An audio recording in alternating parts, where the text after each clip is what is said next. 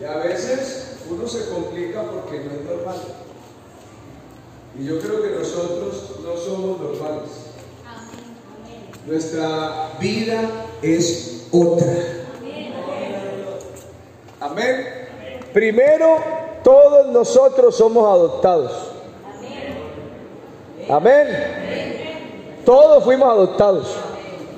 El Señor nos adoptó como hijos suyos. Amén. Así que aquí ninguno se las puede picar de algo. Amén. Y todos somos iguales delante del Señor. Llegamos a ser hijos de Dios no porque usted quiso o porque otro quiso. Llegamos a ser hijos de Dios porque Dios quiso. Amén. Él quiso que usted fuera hijo de Él. Amén. Y llegamos a vivir una vida en Cristo en la que Él visiona, en la que Él proyecta hacer su voluntad. Llegamos al camino del Señor, llegamos a los pies del Señor con el propósito de serle agradables y de vivir para Él. Amén. Por eso la Biblia dice, ninguno que milita, ¿qué dice la Biblia? Se enreda ¿En los negocios de qué? De la vida, con tal de agradar a aquel. ¿Y quién fue el que nos tomó a nosotros por hijos? ¿Quién? A su nombre sea la gloria. Sin embargo, a veces nuestros pies como que se quieren ir para el valle de sombra de muerte. A veces. Sansón fue llamado por Dios y la Biblia dice en el capítulo 13, en el versículo 24, ubíquese allí por favor. Y la mujer dio a luz un hijo y le puso por nombre Sansón. Y el niño creció y Jehová lo bendijo. ¿A cuántos ha bendecido el Señor? Amén. ¿A cuántos ha bendecido el Señor? Y el Espíritu de Jehová comenzó a manifestarse en él en los campamentos de Dan, entre Sora y Estaol. Esos campamentos eran campamentos de leñadores. ¿Sí? ¿Y qué hacen los leñadores? Y los árboles que cortan son los más malitos, los más flacos, ¿cierto? ¿Cuáles son los árboles que cortan? Los más grandes. Y, la madera buena, buena, ¿es liviana o es pesada? ¿Cierto? Usted imagina a Sansón echándose unos no sé cuántos árboles de esos, troncos de esos, echándoselos al hombro. ¿Usted imagina a Sansón un roble, un, ¿Cómo se llama? Ciprés. Ciprés, otro así fino, fino. Cobre, cobre. ¿Ah? Cobre. No, no, de árboles. Cobre. Nogal, nogal. Nogal rosado. Cedro. ¿Sí? ¿Se imagina a, a Sansón con unos no sé cuántos troncos de eso, ¿dónde los pongo? Ese muchacho, ¿cómo hace? ¿Qué tiene él?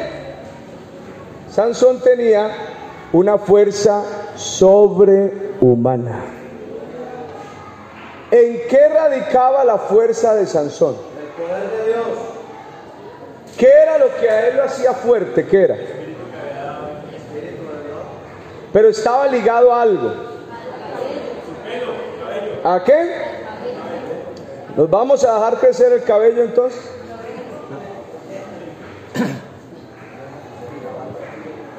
¿A qué estaba ligado? ¿A qué estaba ligado?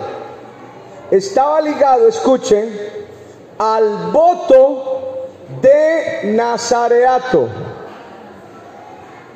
Sansón desde niño había sido dedicado como nazareo a Dios. Desde antes de nacer. El voto era un voto de consagración. ¿Y cuántos aquí nos hemos consagrado para Dios? ¿Y los demás? ¿Cuántos aquí nos hemos consagrado para Dios? ¿A cuántos aquí el Señor apartó del mundo y nos trajo a su iglesia? Dígale al que tiene al lado suyo, dígale, usted es consagrado. Y añádale esto, añádale, no se tuerza. Gracias. Porque usted es consagrado.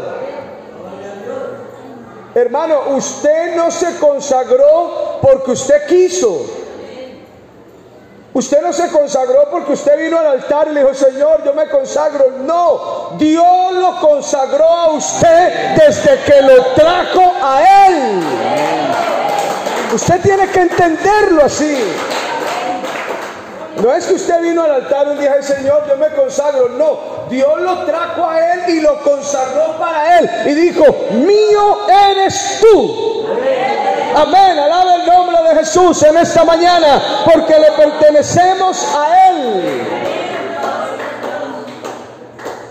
Anda delante de mí, dice el Señor, y sé perfecto. Entonces, e, entiéndame esto en esta mañana para que entienda lo que el Espíritu le quiere decir a la iglesia. Sansón descendió a Timná. Y en Timná vio una muchacha. Los pies lo llevaron hasta Timná. Y en Timná vio una muchacha. No le dijo nada, solo la vio, solo la vio.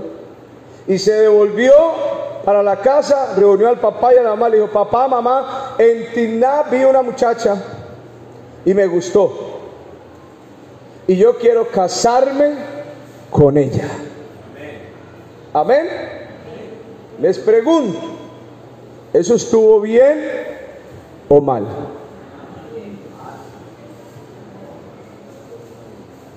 Porque en muchas ocasiones el que es consagrado a Dios no entiende o no sabe discernir entre lo bueno y lo malo, entre lo correcto y lo incorrecto, y entre lo que es de Dios y no es de Dios.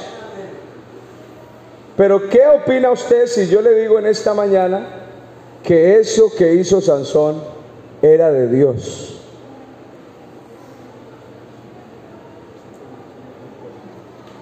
capítulo 14, versículo 4. Cuando el papá y la mamá escucharon que él les dijo eso, ellos le dijeron, pero ¿cómo se te ocurre? Si en el pueblo hay muchas mujeres, hijas de Dios, consagradas, ¿cómo te vas a ir a conseguir por allá otra mujer que no es cristiana, que no es del pueblo del Señor?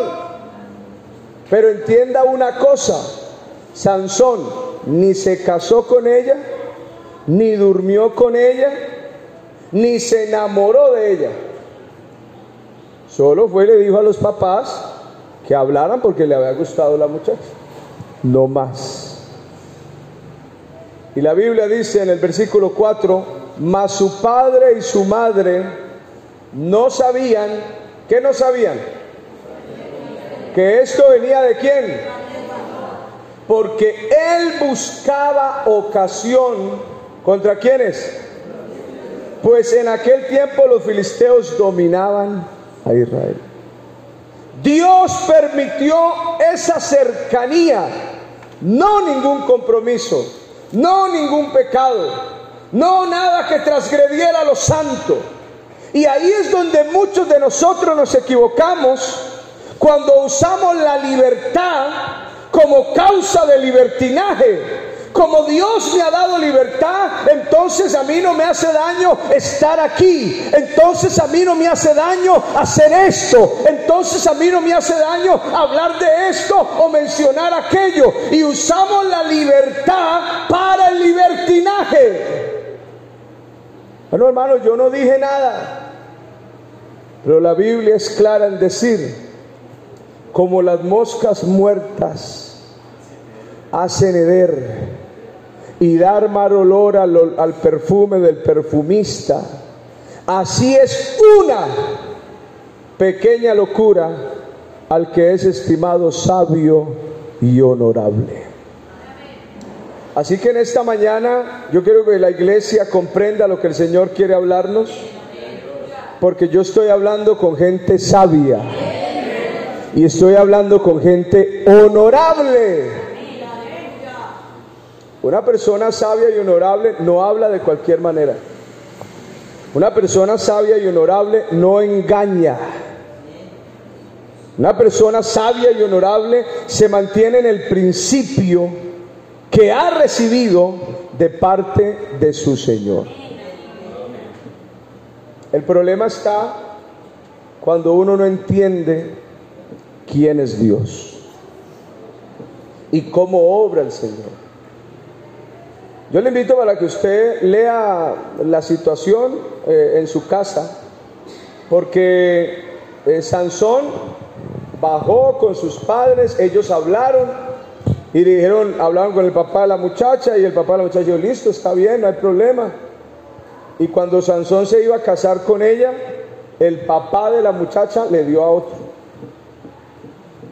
O sea, Sansón no tuvo nada que ver con ella, porque el Hijo de Dios no tiene nada que ver con las tinieblas.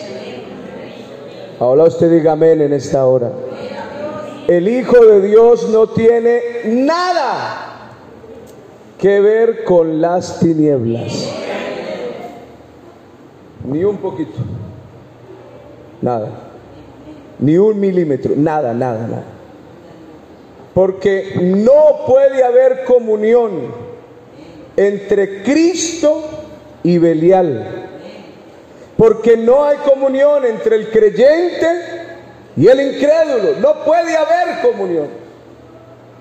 Y allí, cuando Sansón ve todo eso, Dios le dio una victoria al pueblo. Dios permitió esa cercanía inicial con esa mujer para darle una victoria al pueblo. Y la Biblia dice que después de esa victoria, Sansón fue bendecido por el Señor y Sansón fue eh, usado por Dios y Dios lo usó durante 20 años. ¿Por qué? Porque se dejó guiar por el Señor. Los pies de él no se fueron, pero un día, un día, Sansón se confundió. Hermanos, Dios es bueno. Hermanos, Dios es bueno. Pero en el nombre de Jesús le pido, no abuse de la bondad de Dios. Porque si usted se cansa, Dios también. Porque si usted llega a un límite, Dios también. Y un día la Biblia dice que Sansón hizo algo ya no en el propósito de Dios, ya no guiado por el plan de Dios, sino guiado por sus pies. Capítulo 16, versículo 1, la Biblia dice que Sansón fue a Gaza. Escuche esto, que es muy diferente a lo primero, porque en lo primero estaba el propósito de Dios, pero en esto no está el propósito de Dios. Porque no podemos concebir a un Dios que quiera que sus hijos pequen. No, Dios no es así. Aquí no es el que pesa y reza en pata, no, Dios no es así, con Dios no es así. Aquí es sed santos porque yo, dice el Señor, soy santo. Amén, diga gloria a Jesús. Fue Sansón a Gaza y vio allí a una mujer ramera y ¿qué hizo? No era la esposa, era una mujer ramera. Y él, ¿sí? Versículo 4. Versículo 4. Después de esto aconteció que se enamoró de una mujer en el valle de Sorek, la cual se llamaba Dalila. Tampoco era cristiana, tampoco era temerosa de Dios. Y él se enamoró. ¿A dónde llevaron los pies a Sansón? Lo llevaron a caminar en el valle de sombra de muerte. Salmo capítulo 23, versículo 4, que esto es lo que la mente humana y nosotros no alcanzamos a comprender ni a dimensionar. Porque hermano,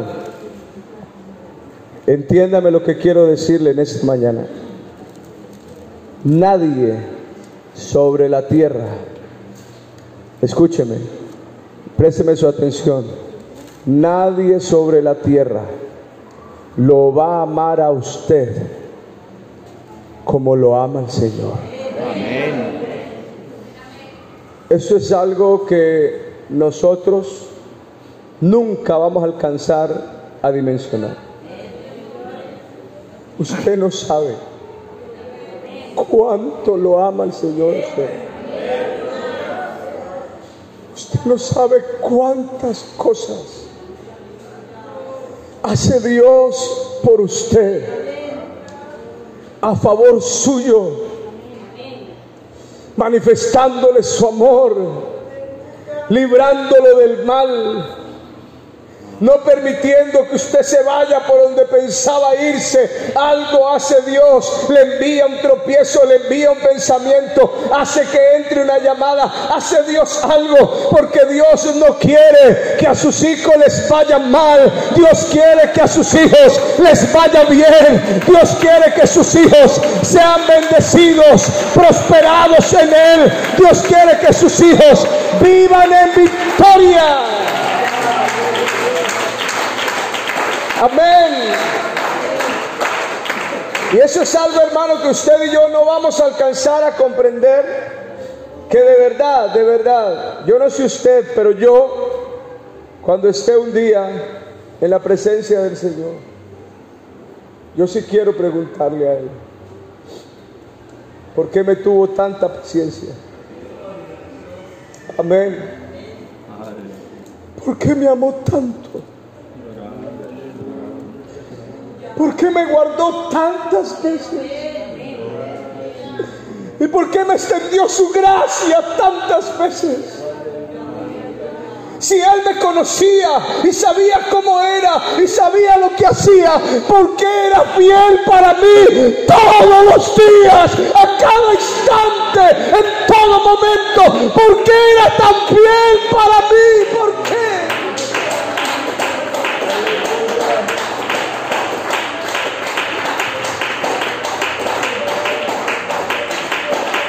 Aleluya. Si alguien sabe, hermano, si alguien sabe los errores que yo he cometido, es el Señor. Mi esposa me conoce y ella me dice que nadie me conoce como ella me conoce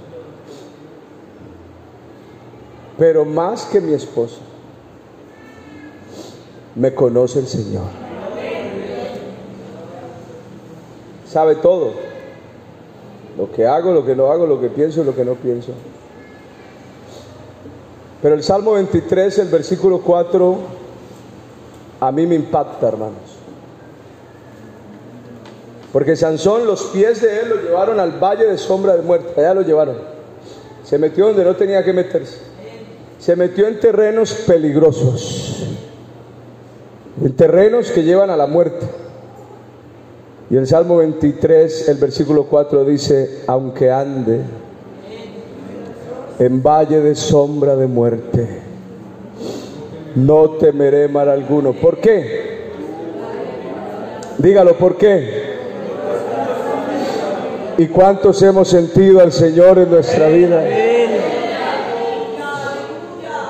Levante la mano uno que sienta que Dios está del lado suyo. Levante su mano, hermano, levante su mano. Levante la mano uno que sienta que Dios lo acompaña. Levante la mano uno que sienta que Dios no lo ha abandonado. Que sienta que Dios no lo ha dejado solo. Levante la mano uno que sepa que Dios en esta mañana ha seguido con usted. Lo ha acompañado, lo ha ayudado y usted se ha equivocado, ha cometido errores, ha faltado al principio, pero Dios ha seguido al lado suyo y no lo ha dejado solo y no lo ha desamparado.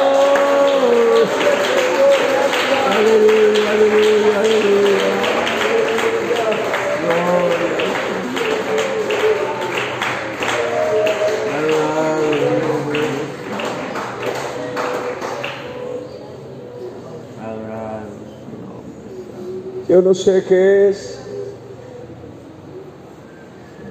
Yo me pregunto a mí mismo porque hay situaciones que uno no puede controlar. Y yo me postro y le digo, Señor, yo no puedo hacer nada, pero tú puedes hacerlo todo. Señor, yo no, yo no, yo, yo ya no sé controlar esto. Yo le he dicho al Señor así, yo no, yo ya no sé controlar esto. Pero puedo escuchar la voz de Dios que me dice, tranquilo, yo tomo el control.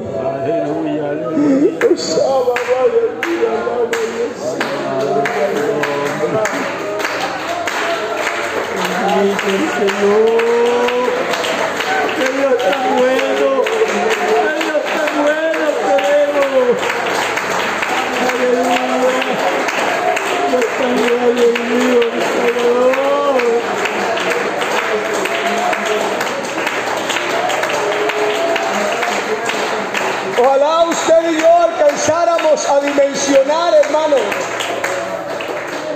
usted y yo alcanzáramos a dimensionar cuánto nos ama Dios a nosotros.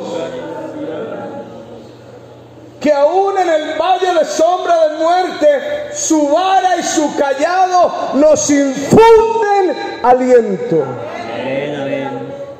Se lo voy a simplificar. Se lo voy a simplificar. La vara, la vara, hermanos, la vara. La vara tiene como un círculo en la parte de arriba a la cual se le ponen clavos. Escúcheme, para que entienda qué es lo que Dios hace por usted y por mí. Y con la vara el pastor aleja las fieras. Cuando Dios me ha visto a mí, y cuando Dios lo ha visto a usted caminando en lugares peligrosos, Dios saca la vara. Y las fieras dicen, mírelo cómo está, mírelo cómo está andando. Dejó la oración, no ha vuelto a los cultos, no ha vuelto a hablar con Dios, no se está congregando. Y el diablo dice, le voy a mandar una fiera para que lo ataque. Y cuando el diablo manda la fiera para que lo ataque, ahí sale el pastor de nosotros. Y sale el pastor con la vara. Y cuando saca la vara, extiende la vara. No me lo toca. Este es hijo mío. Tiene mi nombre sobre él. Es redimido por mi sangre. Él lleva invocado mi nombre. La unción mía está sobre él. Está andando en el valle de sombra de muerte. Pero es mi hijo. Adora el nombre de Jesús en esta mañana. Adora el nombre de Jesús en esta mañana. Adora el nombre de Jesús en esta mañana.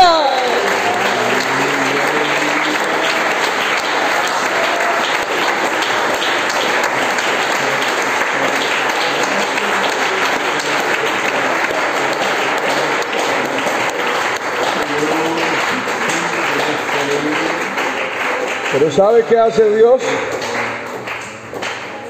Porque el valle de sombra de muerte es, una, es algo real, es un lugar real, eh, literal, geográfico, es una quebrada rodeada de peñascos precipitosos. con densos bosques en las partes de las laderas que pudieran inspirar el miedo, que pudieran inspirar la angustia. Pero la Biblia dice que cuando estamos en ese valle, el Señor saca la vara, pero también saca el callado.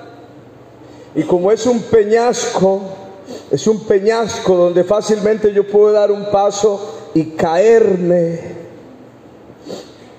Porque en muchas ocasiones el Hijo de Dios se cae.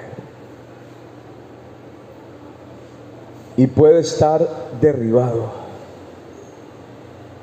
Pero la Biblia dice que aunque estemos derribados, no estamos destruidos. El callado tiene una forma así como de U en la punta. Cuando el pastor nuestro nos ve derribados, Él extiende el callado y nos toma y nos levanta. Porque la meta nuestra es el reino de los cielos. Y cuando estamos en ese valle, Dios sigue con nosotros porque Él quiere que lleguemos al reino de los cielos. Amén. Segunda a los tesalonicenses, capítulo 3, versículo 3. Tome para usted este texto en esta mañana y hago lo suyo en el nombre de Jesús.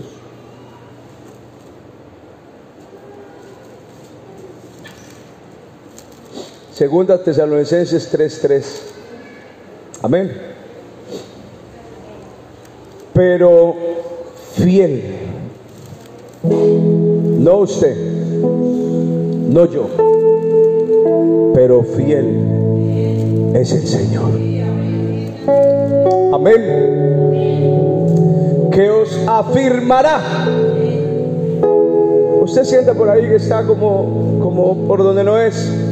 Fiel es el Señor que os afirmará. Y la Biblia dice, y guardará del mal. Póngase en pie, por favor. Aquí está el pastor de las ovejas, que es Cristo el Señor. Y la Biblia dice, cierre sus ojos en esta mañana escuche lo que el Señor le quiere decir en esta mañana. Hable con el Señor, adore a Dios, porque aquí está Él en esta mañana. En las manos te llevará para que tu pie no tropiece en piedra. Sobre el león y el aspid pisarás Hollarás al cachorro de león y al, y al dragón. Escuche esto. Por cuanto en mí, dice Dios, ha puesto su amor, yo también le libraré. Le pondré en alto por cuanto ha conocido mi nombre. ¿Cuántos hemos conocido su nombre? Escuche, y como usted conoce su nombre y como usted sabe cómo se llama Él, Él dice, me invocará y yo le responderé. Con Él estaré yo en la angustia, lo libraré y le glorificaré, lo saciaré de larga vida y le mostraré mi salvación. Ese es Dios para con nosotros.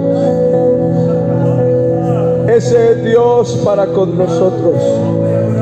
Amén. Ese es Dios para con nosotros. Amén. Ese es Dios para la iglesia. Amén. Un Dios fiel. Un Dios que permanece. Un Dios que no nos deja solos. Un Dios que es paciente y misericordioso. Lento para la ira y grande en misericordia. Un Dios que nos ama con amor inalterable. Un Dios que está con nosotros todos los días.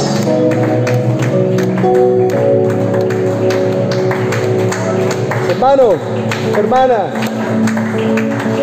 escúcheme. Un Dios que está aquí en esta mañana. ¿Cuántos necesitan hablar con Él en esta mañana? ¿Por qué no viene y hace un altar en este altar en esta mañana? ¿Por qué no viene usted y hace un altar para Dios en este altar en esta mañana? ¿Cómo olvidarte, Señor?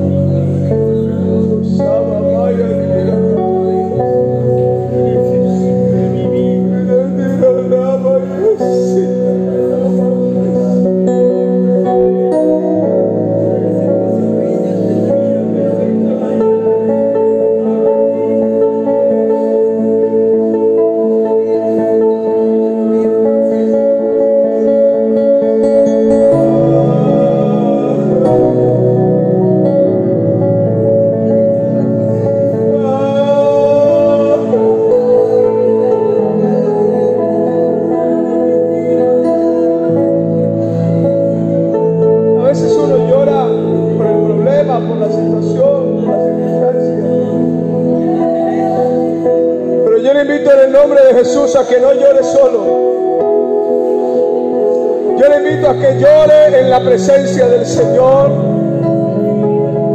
y arrodillado a los pies de Cristo. ¿Cómo olvidar al Señor que ha sido tan bueno? Alguno puede estar en esta mañana caminando en el valle de sombra de muerte, pero está aquí en esta escuela dominical. ¿Sabe por qué está aquí en esta escuela dominical? Porque Dios lo ama con amor inalterable y no quiere que usted muera separado de Él o lejos de Él. Él quiere levantarlo en esta mañana. Él quiere extenderle su vara y su callado en esta mañana para cuidarlo, para protegerlo. Aleluya.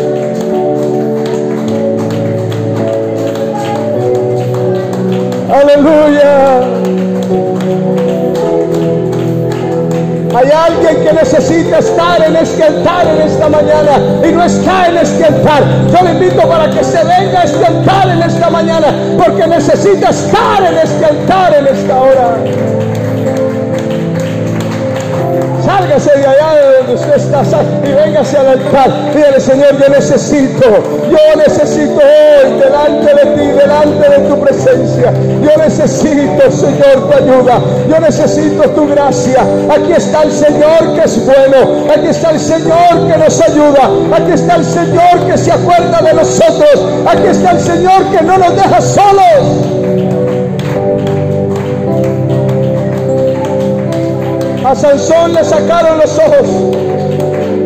A Sansón le quitaron la oportunidad de poder seguir liderando. Pero él un día clamó y le dijo, Señor, acuérdate de mí. Habrá alguien que en esta mañana necesite decirle al Señor, acuérdate de mí. Acuérdate de mí en esta mañana, en esta hora. Acuérdate de mí. Cuando alguien le dice a Dios que se acuerde de Él, lo que le está diciendo es, Señor, manifiesta tu misericordia, manifiesta tu misericordia. No me den lo que merezco, no me den lo que merezco. Trátame con tu amor y tu gracia. Dame de tu misericordia. Pon en mí tu presencia.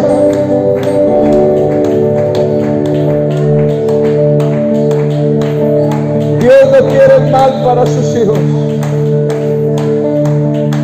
Nos invita a alejarnos, hermano. Hable con el Señor en esta mañana. Hable con Él en esta hora. Adore a Jesús. Adore a su Señor, a su Dios. Aleluya, aleluya.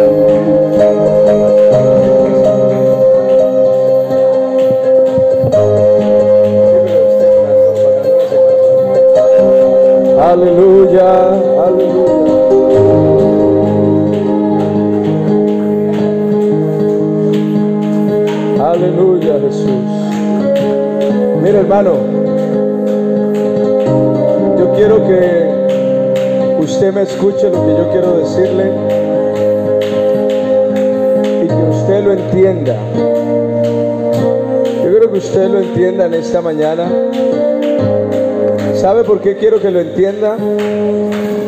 Porque si quiere tome asiento, tenga la bondad. Mire, yo quiero que usted me entienda lo que le quiero decir en esta mañana para que no se equivoque. Amén. Para que no juzgue. Amén. Entiéndame lo que le quiero decir en esta mañana. Yo se lo quiero decir para que usted y yo no nos equivoquemos, para que no juzguemos, para que no señalemos. Mire hermano, ninguno de los que está conmigo aquí en esta mañana, ninguno, ninguno de los que está aquí conmigo en esta mañana, está aquí porque se lo merezca. Ninguno, ninguno ni desde el más pequeño hasta el más anciano, ninguno está porque se lo merezca. Aquí todos estamos por la gracia del Señor. Y yo le pido en el nombre de Jesús que no pretenda, ni trate siquiera de estorbarle a Dios y su gracia. No haya en usted, hermano, ningún puntapié ni ningún quebranto hacia uno de los hijos de Dios. Porque el que se mete con un hijo de Dios, se mete con Dios. Y no conozco a uno que se haya metido con Dios y le haya ido bien. Así que hermano, yo le invito a amar la misericordia y a ser bíblico. De gracia recibiste, da de gracia. La Biblia dice que como humanos nos equivocamos, cometemos errores, pecamos. Pero también dice que si alguno hubiere cometido pecado, abogado tenemos para con Dios a Jesucristo el justo. Y la sangre de Cristo nos limpia de todo pecado.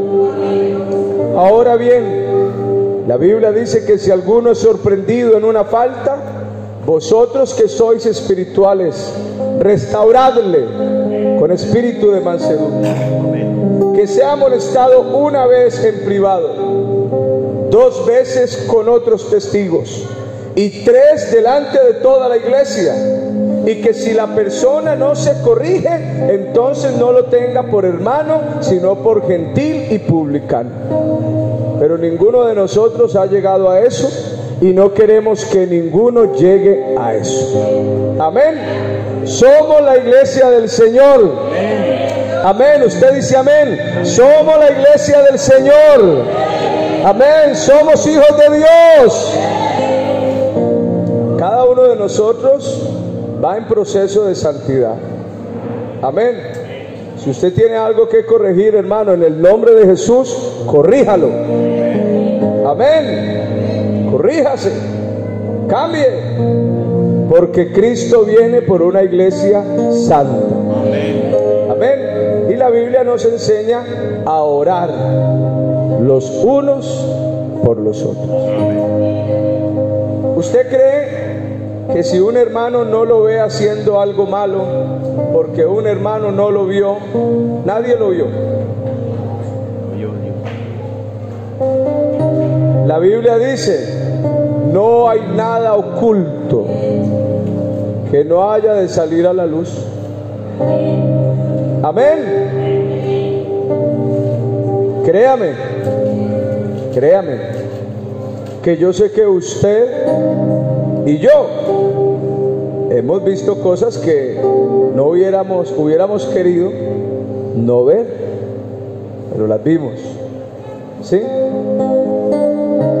Pero lo que yo veo en la Biblia es que la palabra del Señor me invita a orar. Amén. A orar. Porque yo creo, hermanos, que lo más valioso que usted y yo tenemos es la salvación. ¿Y cómo escaparemos nosotros? ¿Sí qué? ¿Sí qué? Una salvación. Así que hermanos, ayudémonos para que todos los que estamos en este lugar seamos salvos. Amén. Dígale al hermano que tiene ahí cerca a usted, dígale, yo le quiero ayudar para que lleguemos al reino de los cielos. Dígale, hermano. Y añádale algo y dígale, y si yo he sido algún tropiezo, perdóneme. Perdóneme, porque yo quiero que usted llegue y que yo llegue.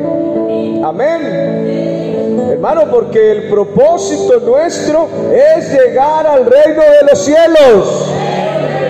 Ese es.